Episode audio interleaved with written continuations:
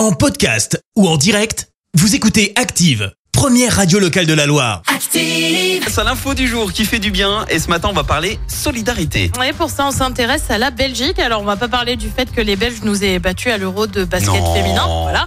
Mais on va plutôt parler de la solidarité d'une femme en particulier, Yoline Boumko. Elle est lanceuse de poids seulement le week-end dernier.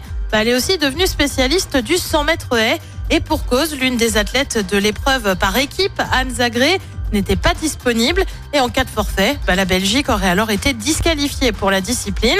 Qu'à cela ne tienne, Yoline a pris place sur la ligne de départ. Sans surprise, elle est arrivée dernière de l'épreuve avec un 100 mètres haies en plus de 32 secondes contre 13 secondes hein, par exemple pour l'Espagnol. L'équipe est le plus important pour moi, a-t-elle déclaré. Une jolie preuve d'entraide et de soutien. Bah là j'ai envie d'applaudir les Belges. Ouais, c'est cool. Ah non non c'est c'est C'est c'est- hyper- hyper c'est mignon, c'est touchant ouais, complètement. Merci, vous avez écouté Active Radio, la première radio locale de la Loire. Active.